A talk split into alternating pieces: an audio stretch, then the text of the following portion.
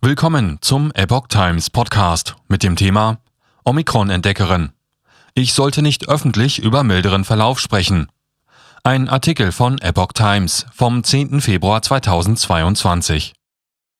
Die südafrikanische Entdeckerin der Omikron-Variante des Coronavirus ist nach eigenen Angaben zu Beginn der neuen Pandemiewelle aufgefordert worden, nicht öffentlich über den milderen Verlauf bei Omikron-Infektionen zu sprechen. Mir wurde gesagt, ich solle öffentlich nicht erklären, dass es eine milde Erkrankung sei, sagte die Medizinerin Angelique Kozia der Welt. Ich wurde gebeten, von derartigen Äußerungen Abstand zu nehmen und zu sagen, es sei eine ernste Erkrankung. Das habe ich abgelehnt. Kozia wurde nach eigenen Angaben nicht von den südafrikanischen Behörden, sondern von europäischen Ländern unter Druck gesetzt. Dem Weltbericht zufolge nannte sie Wissenschaftler in den Niederlanden und Großbritannien, die sie mit Verweis auf die vielen Mutationen der Omikron-Variante kritisiert hätten, weil sie eine Omikron-Infektion eine milde Erkrankung genannt habe. Meine Berichte haben sie aus der Spur gebracht, sagte Kurzier über einige ihrer Kollegen. Dabei muss man sich in einer Pandemie nun mal auch ansehen, was an der Basis passiert. Bei den Hausärzten, die täglich Erkrankte behandeln, muss nachgefragt werden, was sie erleben, wie sich das Krankheitsbild darstellt, so Kozia.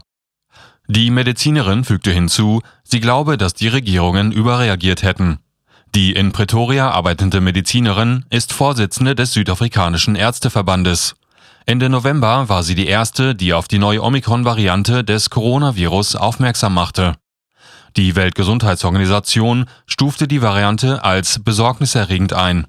Wenige Tage nachdem sie über die neue Variante informiert hatte, sagte Coetzee im Interview mit der Nachrichtenagentur AFP, sie habe bei mit der Omikron-Variante infizierte Patienten mildere Symptome beobachtet als bei Patienten mit der bis dahin vorherrschenden Delta-Variante. Sie kritisierte damals, dass Omikron als extrem gefährliche Virusvariante mit zahlreichen Mutationen aufgebauscht worden sei, obwohl ihre Gefährlichkeit noch unklar sei. Der SPD-Bundestagsabgeordnete und heutige Bundesgesundheitsminister Karl Lauterbach zeigte sich damals angesichts von Coetzes Äußerungen vorsichtig optimistisch. Es wäre wirklich ein vorgezogenes Weihnachtsgeschenk, wenn Omikron leichter verliefe, schrieb er damals im Kurzbotschaftsdienst Twitter. Bei so vielen Mutationen wäre es aber denkbar, so Lauterbach.